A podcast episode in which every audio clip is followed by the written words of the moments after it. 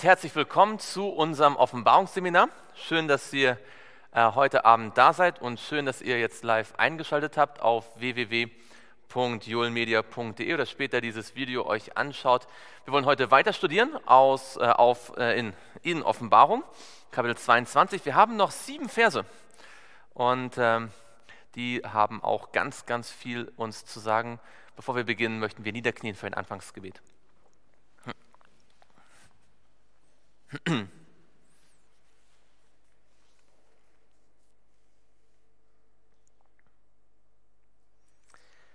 Lieber Vater im Himmel, wir möchten dir Danke sagen, dass wir jetzt dein Wort studieren können. Und wir möchten dir Danke sagen, dass du mit deinem Heiligen Geist unser Lehrer sein möchtest. Bitte, bitte sprich du zu uns.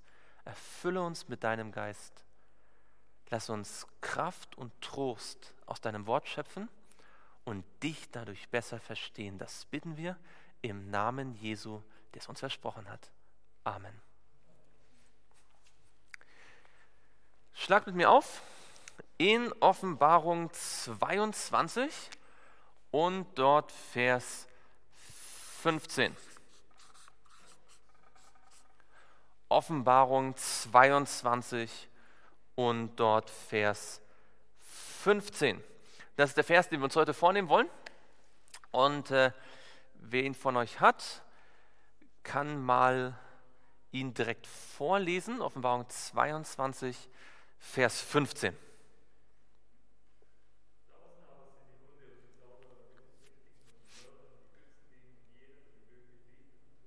Genau. Eine ganze Reihe von äh, schlimmen Menschen, die draußen sind. Ja?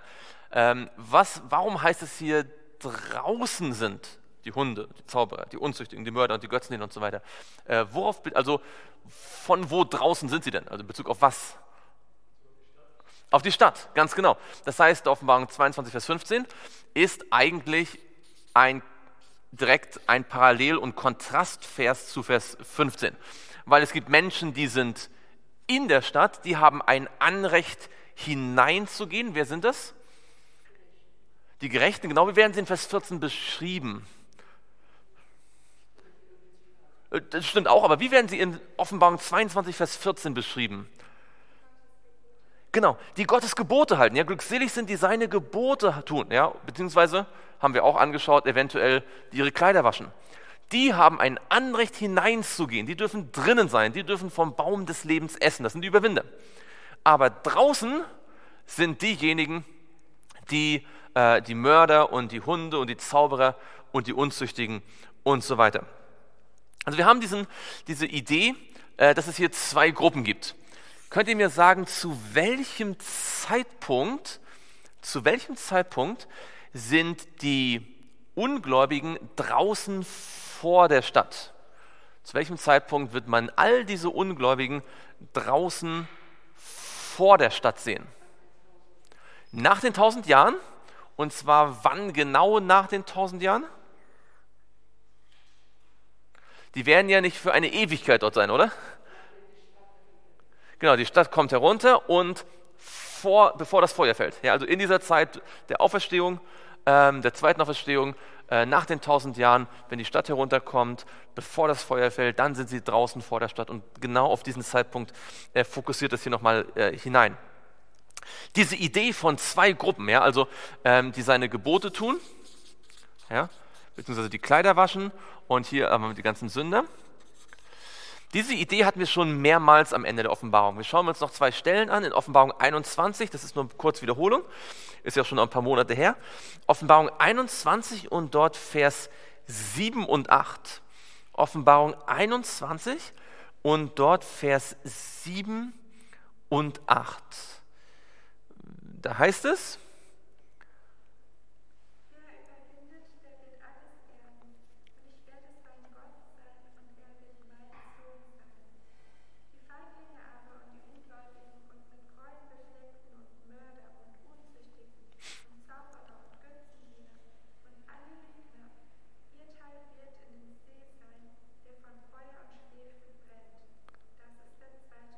könnt ihr sehen, auch wieder zwei Gruppen. Ja?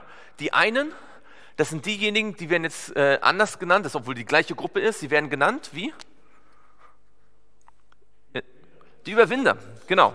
Und damit wissen wir auch schon, was sie überwunden haben, nämlich die Sünde. Ja? Das sind die Überwinder. Und äh, sie sind die Söhne Gottes, ja, die Kinder Gottes. Ja? Ähm, Kinder Gottes. Auf der anderen Seite haben wir wieder die gleiche Gruppe, ja, die Sünder. Die, die, also die sind draußen hier. Und hier wird jetzt gesagt, was mit ihnen passiert. Hier steht jetzt nicht, sie sind draußen vor der Stadt, sondern wo ist ihr Teil? Der Feuersee. Genau, hier haben wir den Feuersee. Und ihr seht, die Liste ist relativ ähnlich. Ja, wir haben auch Mörder und äh, Lügner und Zauberer. Ähm, wir haben aber zum Teil ein bisschen Unterschiede, weil ja die Listen ja nie ganz vollständig sind. Es sind immer nur Beispiele sozusagen. Also wir haben jetzt hier äh, Offenbarung 21, Vers 7 und 8. Und dann haben wir nochmal so, so einen Vers. Und zwar in Offenbarung 21, Vers 27.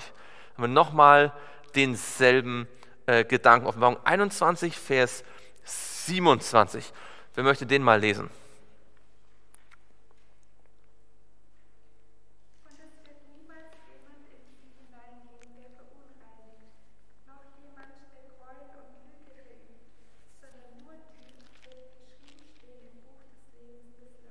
Genau, wieder zwei Gruppen. Könnt ihr sehen, also immer wieder in Offenbarung 21 und 22 gegen Ende wird gesagt, okay, es gibt zwei Gruppen.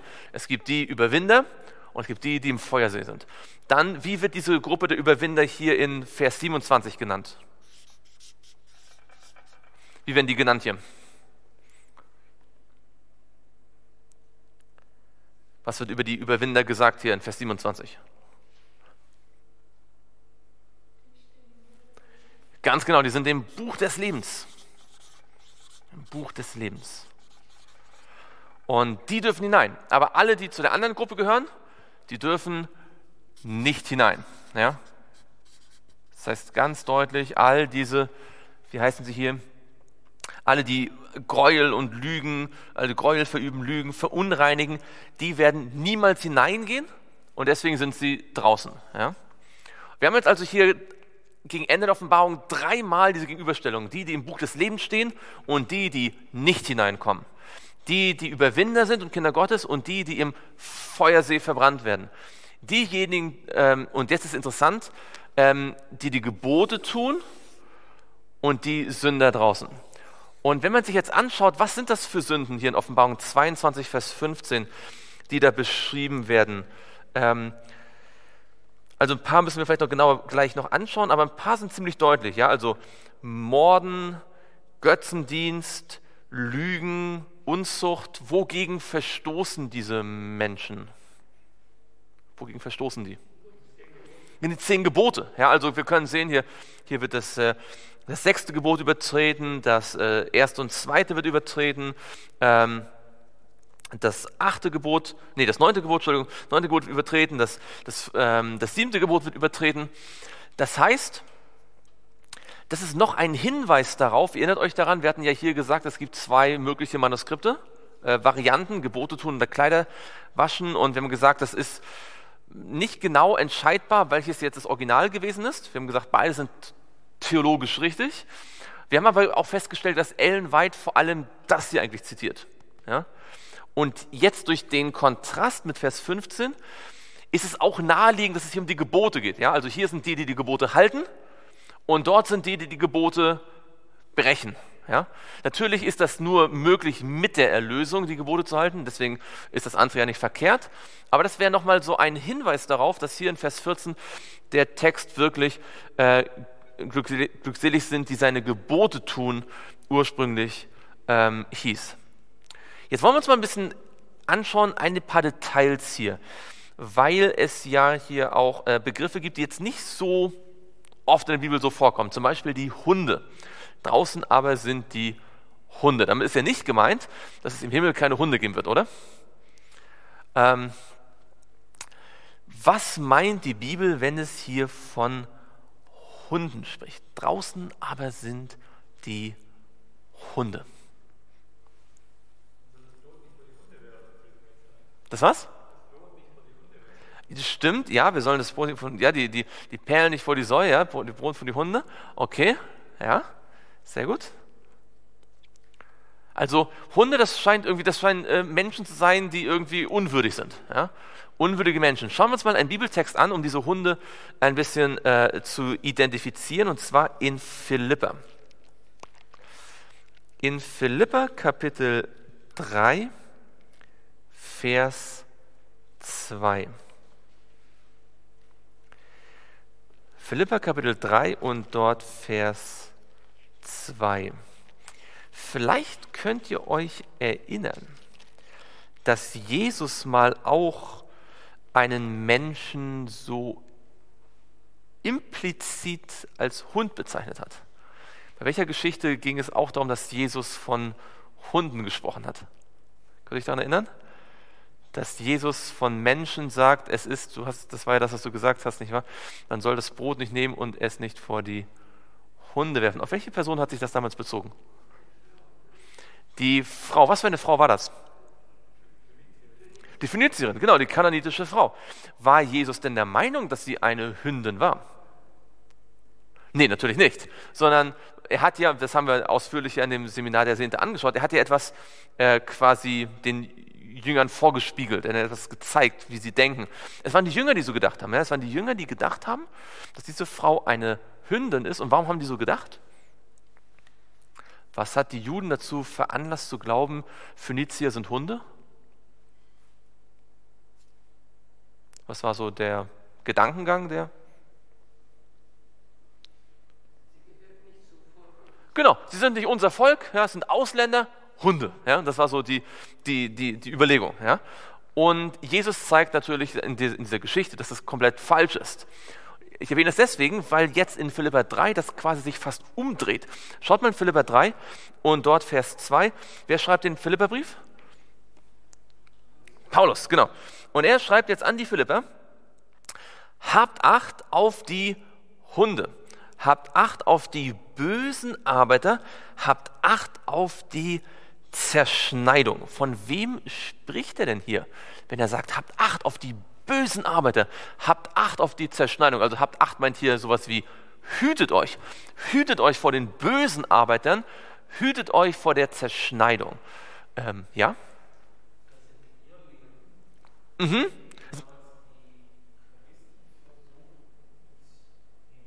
Mhm. Das sind Irrlehrer, genau. Das sind Irrlehrer, die jetzt was eigentlich äh, versucht haben. Was haben die versucht, diese Irrlehrer zu lehren. Genau, weg vom christlichen Evangelium, zurück zu den jüdischen Traditionen. Ja, so, du kannst nur ein Geretteter sein, wenn du beschnitten bist und wenn du das machst und wenn du jenes machst. Und deswegen spricht er von der Zerschneidung. Ja, das ist, und dann im nächsten Vers spricht er von der Beschneidung als etwas Geistlichem. Ja.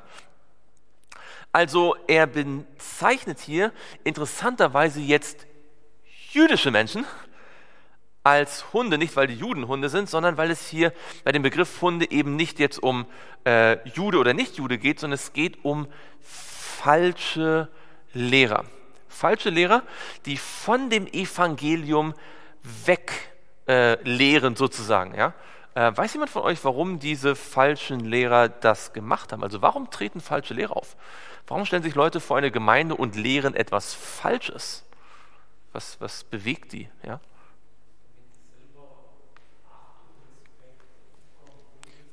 Ganz genau. Schaut mal in Galater. Galater Kapitel 6 und dort Vers 12. Galater 6 und dort Vers 12, da heißt es, alle, die im Fleisch wohl angesehen sein wollen, ja, also die gut angesehen sein wollen, nötigen euch, dass ihr euch beschneiden lasst, nur damit sie nicht um des Kreuzes des Christus willen verfolgt werden. Sie wollen eine Religion, die gesellschaftlich gut akzeptiert ist, ja, die, die keine Verfolgung erleidet. Und sie wollen gut angesehen sein und deswegen wollen sie die Beschneidung, also sie wollen irgendwie mit den anderen jüdischen Gruppen sozusagen wieder eine Verbindung eingehen. Ja? Und die Bibel sagt, sie werden vor der Stadt sein. Jetzt kann man sich natürlich überlegen, gibt es solche Irrlehrer heute auch noch? Die sind ja nicht im ersten Jahrhundert ausgestorben. Ja? Nun sind Irrlehrer heute eher nicht davon überzeugt, dass wir uns beschneiden lassen sollen. Ja, gibt es vielleicht, vielleicht auch noch ein paar, aber nicht so viele. Aber wir können uns überlegen, gibt es heute noch Irrlehrer, die sozusagen ähm, weg von der gegenwärtigen Wahrheit uns bringen wollen und versuchen wollen sozusagen, dass der Glaube so gesellschaftlich relevant, äh, äh, angesehen ist, relevant ist das falsche Wort, angesehen ist und dass man irgendwie eine gute Stellung hat, ja, dass man nicht irgendwie verfolgt wird oder so. Ähm, das wäre sozusagen hier eine Parallele. Wer also sagt, ich will sozusagen von der Wahrheit etwas wegschneiden, damit wir irgendwie besser angesehen sind, der ist in einer ganz gefährlichen Position. Denn die Bibel sagt, wer dabei bleibt, der bleibt draußen vor der Stadt. Ganz wichtiger Punkt. Also das sind, die, das sind die Hunde. Jetzt schauen wir mal die Zauberer an. Wir haben ja in Offenbarung 22, Vers 15 auch die Zauberer. Ähm, wo kommt denn in der Offenbarung noch irgendwas mit Zauberei vor? Gibt es da irgendwelche Zauberer, Zauberei? Hm? Erinnert euch irgendwo in der Offenbarung mal was von Zauberei gelesen zu haben? Ja, genau. Und wo? Wer könnte denn mit Zauberei umgegangen sein in der Offenbarung? Ich gebe mal einen Tipp. Es ist in Offenbarung 18. Ah, den Simon, genau, zum Simon kommen wir gleich noch, ja, der, der Simon in der Postgeschichte, aber erstmal in der Offenbarung selbst. In der Offenbarung haben wir Offenbarung 18 und dort Vers 23. Okay? Offenbarung 18 und dort Vers 23. 23. Mag mal jemand lesen, was dort steht?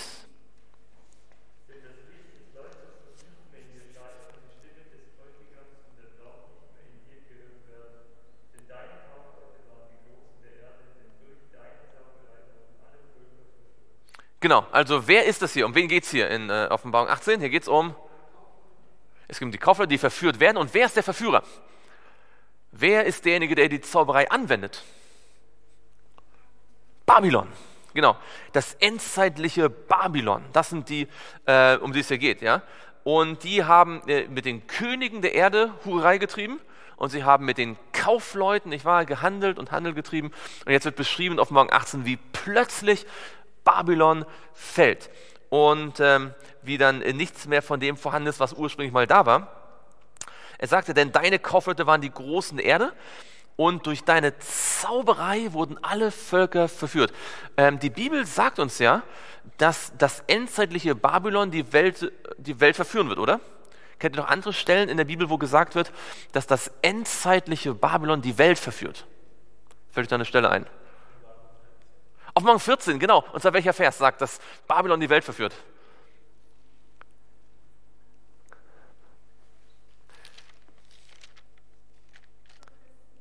Fast, genau, Vers 8. Vers 8, die zweite Engelsbotschaft, oder? Die zweite Engelsbotschaft sagt, äh, und ein anderer Engel folgte ihm, der sprach, gefallen, gefallen ist Babylon, die große Stadt, weil sie mit dem Glutwein ihrer Unzucht alle Völker getränkt hat. Die ganze Welt ist verführt worden durch die Irrlehren, aber jetzt sagt uns hier die Bibel in Offenbarung 18, dass sie auch durch Zauberei die Welt verführt hat. Ja?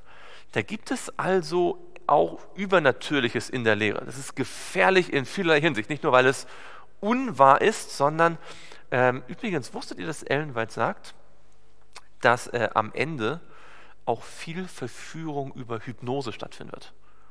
Was also nicht bedeutet, dass alle Menschen zum Hypnotiseur gehen, ja, sondern dass Satan äh, über Jahrhunderte und Jahrtausende studiert hat, wie menschliche Gehirne funktionieren und wie er sie manipulieren kann und wie er ihnen sozusagen Gedanken einschleusen kann, ja, durch Medien und durch, das ist jetzt meine Interpretation, durch Medien und durch alles Mögliche.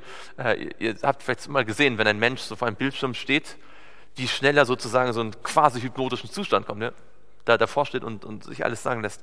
Ähm, und äh, also das ist etwas, was Babylon sicherlich auch am Ende mit verwenden wird, die Menschen quasi zu hypnotisieren, ja, dass sie äh, der Lüge glauben und wer manipuliert, wer hypnotisiert, der bleibt draußen vor der Stadt. Gott hat es nicht nötig, uns zu manipulieren, oder? Gott manipuliert niemanden. Er präsentiert sich, wie er ist. Er präsentiert die Wahrheit, er präsentiert seine Liebe und Menschen können eine Entscheidung fällen. Aber Satan weiß, dass er ohne Verführung und ohne Manipulation mit den reinen Fakten niemanden gewinnen würde, oder? Wenn er einfach das wahrheitsgemäß sagen würde, was er vorhat und wer er ist, würden nur ganz wenig Verrückte ihm vielleicht folgen oder so. Ja? Er verführt, er manipuliert und auch das ist hier Teil dieser Zauberei.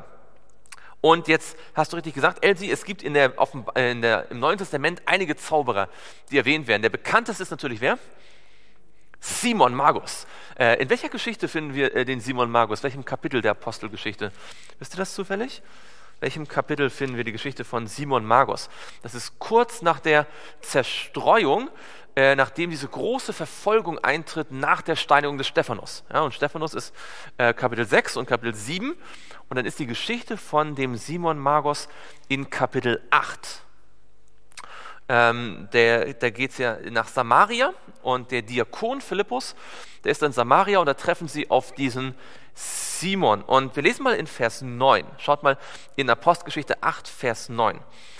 Da heißt es, Apostelgeschichte 8, Vers 9, aber ein Mann namens Simon hatte zuvor in der Stadt Zauberei getrieben und das Volk von Samaria in seinen Bann gezogen, indem er sich für etwas Großes ausgab. Also was hat er mit seiner äh, Zauberei bewirkt? Was hat er, er hat Ansehen bekommen, genau, und das Ansehen hat er dadurch bekommen, dass er, wie es heißt, das ganze Volk in seinen Bann gezogen hat. Das klingt fast wie so Hypnose, oder? Die waren alle so, oh, der Simon, ja, der Simon ist was Großes, ja, der, der, wir müssen dem Simon folgen. Und es war wegen seiner ähm, Zauberei. Und ihr kennt ja vielleicht die Geschichte, ist ganz interessant. Was passiert mit Simon? Wir fassen es nur kurz zusammen. Was passiert mit ihm jetzt, als er das Evangelium hört? Er möchte auch Christ werden, ja, und er wird getauft und er wird Christ und dann sieht er, was der Heilige Geist alles bewirkt. Und was ist dann sein, sein Verlangen? Was möchte er tun? Genau, er möchte, er möchte für Geld das kaufen. Das nennt man also, später nannte man das Simonie, ja, von Simon, ja, für Geld geistliche Gaben kaufen.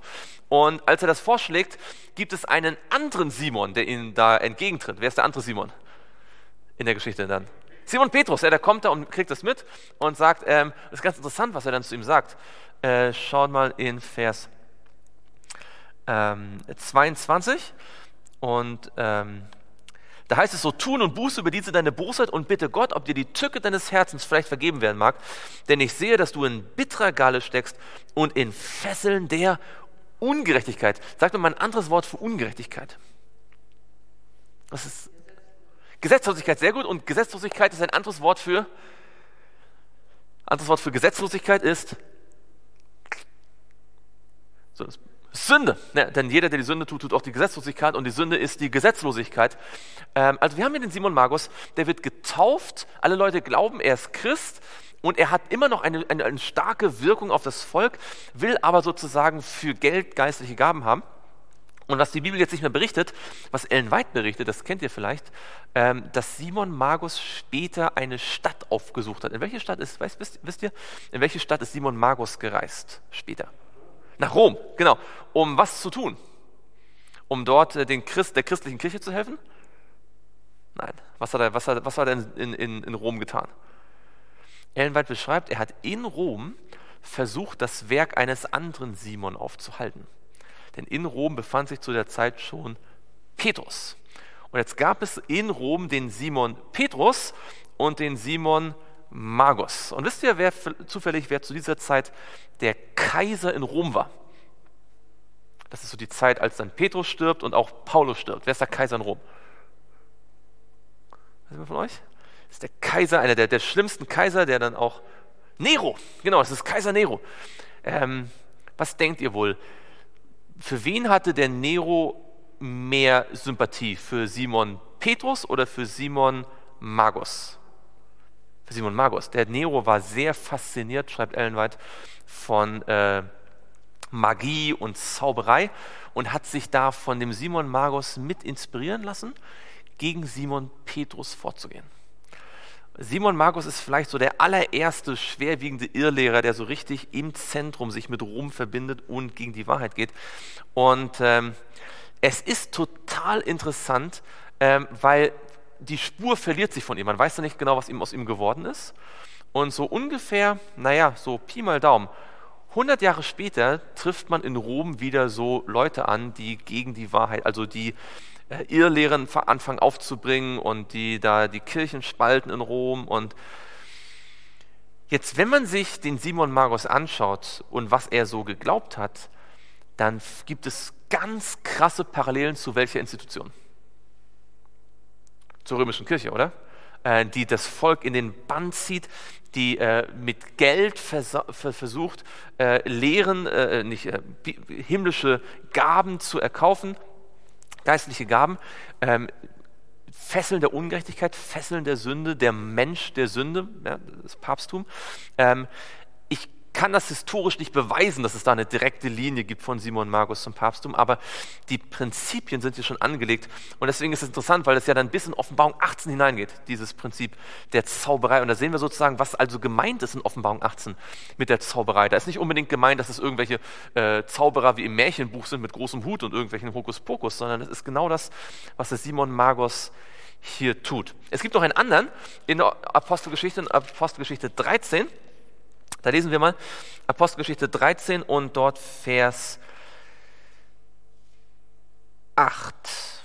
Ah, ab Vers 6. Apostelgeschichte 13 ab Vers 6. Da heißt es, und als sie die Insel bis nach Paphos durchzogen hatten, das ist auf Zypern, auf der äh, ersten Missionsreise, trafen sie einen Zauberer und falschen Propheten an, einen Juden namens Bar Jesus, der sich bei dem Statthalter Sergius Paulus aufhielt, einen einem verständigen Mann. Dieser ließ Barnabas und Saulus holen und wünschte, das Wort Gottes zu hören. Doch Elimas, der Zauberer, denn so wird sein Name übersetzt, leistete ihnen Widerstand und suchte den Statthalter vom Glauben abzuhalten. Ja, und dann spricht Saulus ihn an und spricht ganz ähnliche Dinge wie Petrus, ja, wo er sagt, O du Sohn des Teufels, voll von aller äh, List und aller Bosheit, du Feind aller Gerechtigkeit, wirst du nicht aufhören, die geraden Wege des Herrn zu verkehren. Ihr wisst, was mit ihm passiert ist, oder? Was ist mit dem Elimas passiert?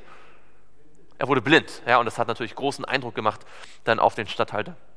Also wir haben zwei äh, Zauberer und beide äh, fallen jetzt nicht so sehr durch Hokuspokus auf, sondern dadurch, dass sie versuchen, das Evangelium aufzuhalten. Ja, und versuchen, die Verkündigung des Evangeliums zu stören. Wer das tut, wird draußen vor der Stadt sein. Gehen wir noch ganz kurz zu denen, es heißt hier in Offenbarung 22, Vers 15.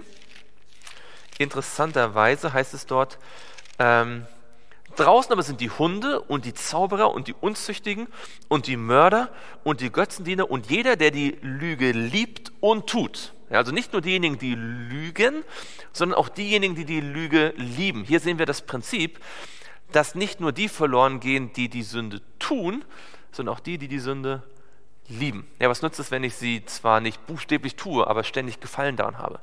dann würde ich sie im Himmel ja wieder aufbringen. Und äh, es gibt einen interessanten Vers in Jeremia. Schaut mal mit mir Jeremia Kapitel 5.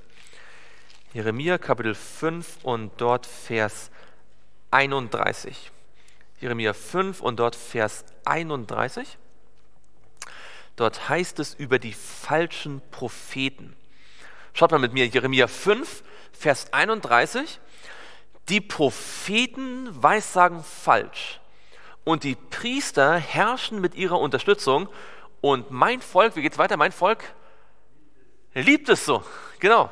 Was wollt ihr aber tun, wenn das Ende von all dem kommt? Also was Gott sagt, ist, wie kann ich euch helfen, wenn ihr die falschen Propheten liebt, wenn ihr euch wünscht, dass man euch anlügt? Ja, also Menschen, die nicht nach der Wahrheit suchen, sondern die sich lieber anlügen lassen, weil die Lügen ihren persönlichen Ideen mehr entsprechen. Und ich glaube, das sehen wir auch in unserer Zeit. Menschen sind bereit, alles Mögliche zu glauben. Hauptsache, es entspricht ihrer eigenen Meinung. Ja? Wenn es ihrer eigenen Meinung entspricht, dann sind sie bereit, alles zu glauben, auch wenn es die größte Lüge ist. Und äh, das, äh, da zeigt die Bibel, das ist einer der Hauptgründe, warum Menschen verloren gehen. Schaut mal mit mir in 2. Thessalonicher, Kapitel 2. 2. Thessalonicher, Kapitel 2 und dort Vers 10, wenn wir mal lesen. 2. Thessalonicher, Kapitel 2, Vers 10.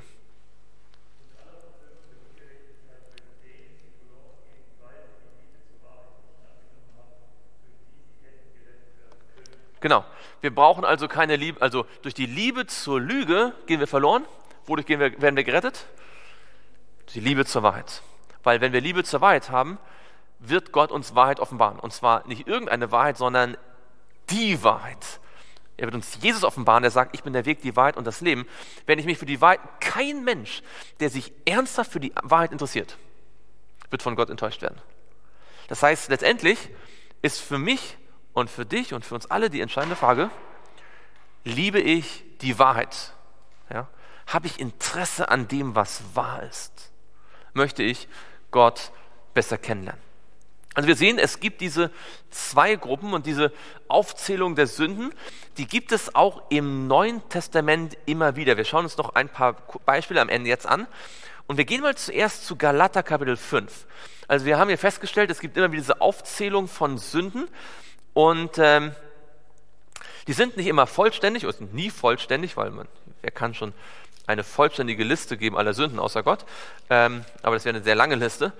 Äh, schauen wir mal in Galater Kapitel 5 und dort Vers 19. Ab Vers 19. Galater 5 und dort Vers 19. Galater 5 ab Vers 19, dort heißt es, offenbar sind aber, wie heißt es weiter, die Werke des Fleisches, die Werke des Fleisches, welche sind Ehebruch, Unzucht, Unreinheit, Zügellosigkeit, Götzendienst, Zauberei, da haben wir es auch wieder, nicht wahr? Also einige Punkte, die wir in Offenbarung auch finden. Feindschaft, Streit, Eifersucht, Zorn, Selbstsucht, Zwietracht, Parteiungen, Neid, Mord, Trunkenheit, Gelage und dergleichen, wovon ich euch voraussage, wie ich schon zuvor gesagt habe, also Paulus hat das immer wieder gesagt, was ist mit den Menschen? Dass die, welche solche Dinge tun, das Reich Gottes nicht erben können. Also die Offenbarung greift eigentlich nur eine Idee auf, die es schon im Neuen Testament immer und immer wieder gibt. Wer das tut, kann das Reich Gottes nicht erben. Was wird denn hiermit, also wir haben jetzt hier die Werke des Fleisches, ja, so werden sie bezeichnet. Was ist denn der Gegensatz in Galater zu den Werken des Fleisches? Genau, die, die Geistesfrucht, ja, die Frucht des Geistes. Das sind die hier die durch den Heiligen Geist Überwinder sind, seine Gebote tun, ja, im Buch des Lebens stehen. Die durch den, also hier ist der Heil mit dem Heiligen Geist. Ja. Die Menschen, die auf ihr eigenes Fleisch bauen, ja, auf ihr eigenes Fleisch sehen, ihre eigenen Gedanken, ihre eigenen Motive, ihre eigenen Pläne durchsetzen wollen, die gehen verloren. Die mit dem Geist zusammenarbeiten, an denen sich die Frucht des Geistes zeigt, die werden gerettet. Schauen wir ähnlichen Gedanken an in Epheser. Epheser Kapitel 5.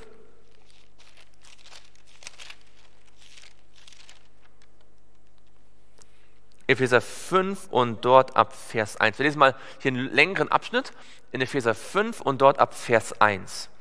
Schaut mal, was der Paulus hier sagt. Epheser Kapitel 5. Werdet nun Gottes Nachahmer als geliebte Kinder. Also was sollen wir tun? Wir sollen Gott imitieren, ja, nachahmen, und zwar als Kinder, ja, und unseren Vater. Und wandelt in der Liebe, gleich wie auch Christus uns geliebt. Also er sagt, äh, nicht wahr, lebt in der Liebe, und zwar, wenn jemand fragen würde, wie sollen wir in der Liebe leben? So wie Jesus uns geliebt hat. Und wie hat er uns geliebt? Und sich selbst für uns dargegeben, uns gegeben hat, als Darbringung und Schlachtopfer zu einem lieblichen Geruch für Gott. Also er sagt, ahmt Gott nach, euren Vater, und die Liebe von Jesus, der sich selbst aufgeopfert hat. Jetzt schaut mal weiter. Vers 3. Unzucht aber und alle Unreinheit oder Habsucht soll, wie geht es weiter, nicht einmal erwähnt werden. Interessant, oder? Paulus sagt, wenn ihr wirklich Gott nachahmt, dann werdet ihr nicht die ganze Zeit über solche Dinge reden und sagen, na, wir tun es ja nicht, aber wir reden davon, ja, wir sondern jemand, der wirklich Gott nachfolgt, der hat eigentlich Skrupel, sowas überhaupt in den Mund zu nehmen. Selbst wenn anderes gemacht haben, er möchte eigentlich davon gar nichts wirklich wissen, oder? Wie es Heiligen geziemt. Es geht weiter. Auch nicht Schändlichkeit und albernes Geschwätz oder Witzeleien, die sich nicht gehören, sondern vielmehr Danksagung. Denn das sollt ihr wissen, dass kein Unzüchtiger, also jetzt kommt wieder der gleiche Punkt, äh, der gleiche, die gleiche Argumentation. Ja? Er sagt, weil das so ist, ähm, oder ähm, was jetzt kommt, ist der Grund sozusagen. Ja, ihr sollt das nicht mal erwähnen und keine Witze machen, denn das sollt ihr wissen, dass kein Unzüchtiger oder Unreiner oder Habsüchtiger, der ein Götzendiener ist, ja, also Götzendienst ist nicht nur, wenn man eine Buddha-Statue hat, sondern wenn ich immer nur alles selbst haben will, ist auch Götzendienst. Ein Erbteil hat im Reich des Christus und Gottes. Also Paulus sagt jetzt folgendes. Weil das so ist, weil diejenigen nicht gerettet werden können, die all das tun, erwähnt diese Dinge nicht einmal. Redet da nicht viel drüber. Ähm, macht keine Witze darüber. Es ist ernst. Und das zeigt uns vielleicht auch, dass, also, ich meine, kein Christ würde sagen, das glaube ich hier nicht. Ja, jeder Christ glaubt ja natürlich, diese, wer solche schlimmen Dinge tut, der geht verloren. Ja? Aber Paulus sagt, wenn ihr das wirklich glaubt, wenn euch wirklich bewusst ist, dass wer diese Dinge tut, diese Werke des Fleisches, dass der verloren geht, dann würdet ihr schon in der Art und Weise, wie ihr über sowas redet und ob ihr überhaupt ein Interesse an solchen Dingen habt, euch ganz anders verhalten. Ihr würdet nicht mal Witze darüber machen. Deswegen sagt er jetzt in Vers 6, lasst euch von niemand mit leeren Worten verführen. Denn um dieser Dinge willen kommt der Zorn Gottes über die Söhne des Ungehorsams. Also niemand kann sagen, na ja, aber ich glaube ja an Jesus, ja, und weil ich an Jesus glaube und deswegen ähm, einen Platz im Himmel habe, kann ich auch mal Witze machen, die so ein bisschen unter der Gürtellinie sind. Ja. Paulus sagt, irrt euch nicht. Ja. So ist es nicht. So werdet nun nicht ihre Mitteilhaber denn ihr wart einst Finsternis, jetzt aber seid ihr Licht in dem Herrn. Wandelt als Kinder des Lichts und schaut mal, was er jetzt als nächstes sagt. Was kontrastiert er jetzt wieder mit den Werken des Fleisches? In Vers 9, die, die Frucht des Geistes. Ja? Haben sie wieder, die, die Frucht des Geistes. Ist immer sozusagen der Gegensatz hier zu all diesen Dingen, diesen Sünden, ja, die er hier erwähnt, die wir nicht mal erwähnen sollen, die wir nicht mal gut heißen sollen. Ja? Ähm, die Frucht des Geistes. Das ist immer dieser Gegensatz für Paulus und überhaupt in der ganzen Bibel. Jetzt schauen wir mal in 1. Korinther 6. Weil jetzt gibt es noch eine interessante Sache noch dazu zu sagen, was der Paulus sagt. 1. Korinther 6 und dort Vers 9 bis 11. Und ihr seht, er, er schreibt das an die äh, Galater, er schreibt das äh, an, die, ähm, an, die, an die Epheser. Jetzt sind die Korinther dran. 1. Korinther 6, Vers 9. Und Paulus schreibt hier, wisst ihr denn nicht? Also wenn jemand den Satz anfängt und sagt, wisst ihr denn nicht? Was ist eigentlich, also was will er sagen?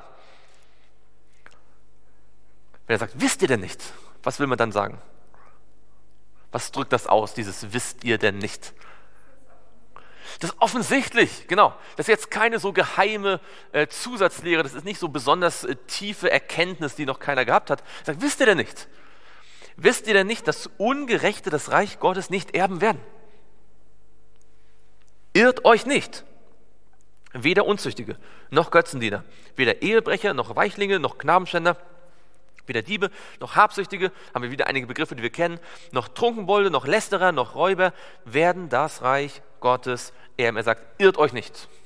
Weil es offensichtlich schon zu seiner Zeit Menschen gab, die gesagt haben, naja, wir glauben an Jesus, da wird schon irgendwie passen, ja jetzt tun wir die Dinge, ach, man kann sie eh nicht überwinden, ja, das, ich bin halt so, das ist mein Charakter, ich bin so aufgewachsen, ja, ich habe das schon seit Kind so gemacht, meine Eltern haben das schon gemacht, ja, ach, das, äh, sei mal nicht so kleinlich, ja, sei mal nicht so gesetzlich, ja, wir, wir machen hier nur Witze drüber. Paulus sagt, irrt euch nicht. Aber dann sagt er was Interessantes hier in Vers 11. Und solche sind etliche von euch gewesen, aber ihr seid was? Ihr seid abgewaschen.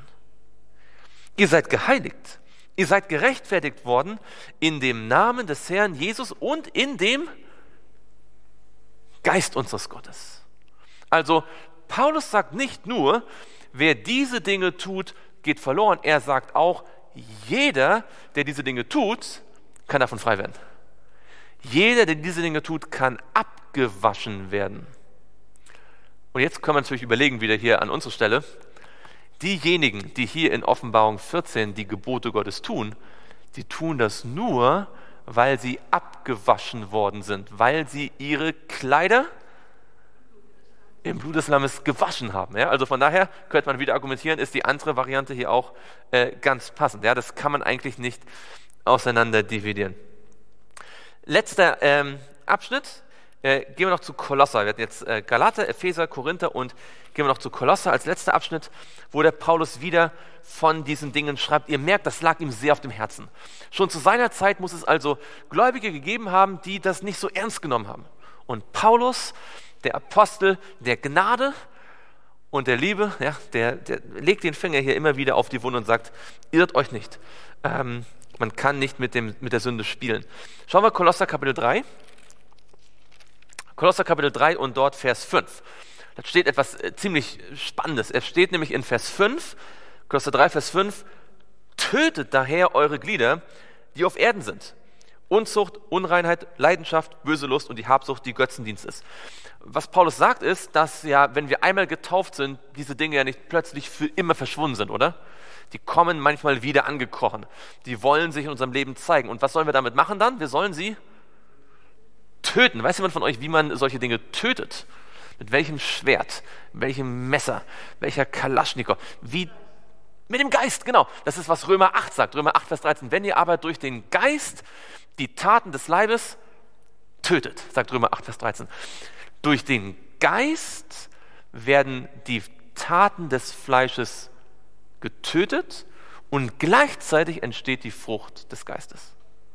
Wenn wir also den Heiligen Geist unser Leben lassen, dann kann er uns von diesen Dingen reinigen, uns diese Dinge erstmal zeigen, ja, wir können uns von Jesus reinigen lassen, wir können diese Dinge töten und dann kann er uns die Frucht des Geistes schenken.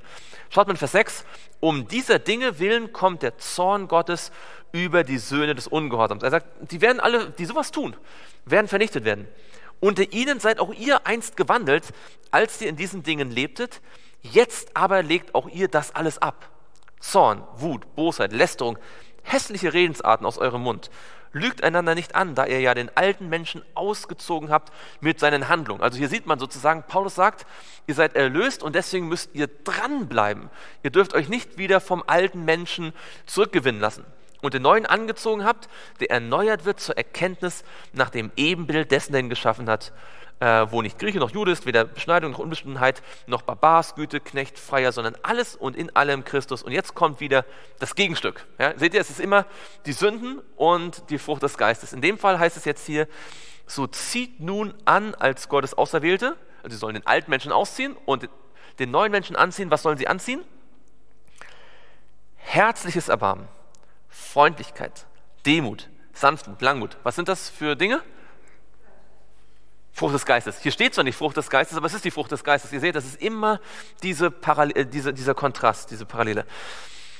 Ertragt einander und vergebt einander, wenn einer gegen den anderen zu klagen hat, gleich wie Christus euch vergeben hat, so auch ihr. Und über dies alles aber zieht die Liebe an, die das Band der Vollkommenheit ist. Also ihr seht, Paulus ist messerscharf deutlich. Es gibt nur zwei Gruppen. Die, die nach dem Fleisch leben und die, die nach dem Geist leben. Und die, die nach dem Geist leben, sollen durch den Geist die Werke des Fleisches töten. Diejenigen, die nach den tausend Jahren vor der Stadt stehen, die haben das Wirken des Geistes abgelehnt. In ihnen ist nie diese Frucht des Geistes entstanden und deswegen gehen sie verloren. Ihr Name ist nicht eingeschrieben worden in das Buch des Lebens oder wieder ausgestrichen worden, weil sie vielleicht einmal erlöst worden sind, aber dann diese Ratschläge von Paulus nicht ernst genommen haben und wieder in ihr altes Leben zurückgefallen sind. Sie haben nicht überwunden und tun deswegen Gottes Gebote nicht. Gottes Gebote beweisen, ob wir wirklich vom Geist erfüllt sind oder nicht. Und deswegen sind diese, gehören diese beiden Verse zusammen. Ja? Wir können nicht nur Vers 14 lesen, wir müssen Vers 14 und 15 nebeneinander stellen. Und wir müssen uns, ich muss mich, jeder von uns muss sich fragen, gibt es in unserem Leben Dinge, von denen wir gerade gehört haben, wo wir durch den Geist sie töten müssen? Dass wir uns selbst nicht irren ja? und denken, naja, da wird Gott mal drüber schauen. Ja? Dass wir dem Geist erlauben, uns zu zeigen, was er in unserem Leben noch tun muss. Wollen wir gemeinsam niederknien und beten?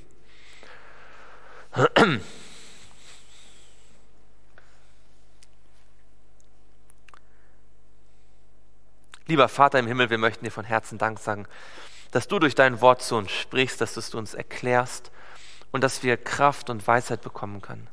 Herr, bitte vergib uns, dass wir so oft in unserem Leben Kompromisse mit der Sünde gemacht haben, dass wir Dinge zu leicht genommen haben, die du sehr deutlich bewertest. Herr, schenk uns jeden Tag aufs Neue ein klares Bewusstsein, dass man die Werke des Fleisches und die Geistesfruchtes nicht miteinander kombinieren kann. dass der alte und der neue Mensch nicht gleichzeitig ne-, zusammenleben können. Herr, dass wir jeden Tag uns unter deine Führung stellen, von deinem Geist erfüllt werden und mit deinem Geist die Werke des Fleisches töten können. Das bitten wir im Namen Jesu. Amen.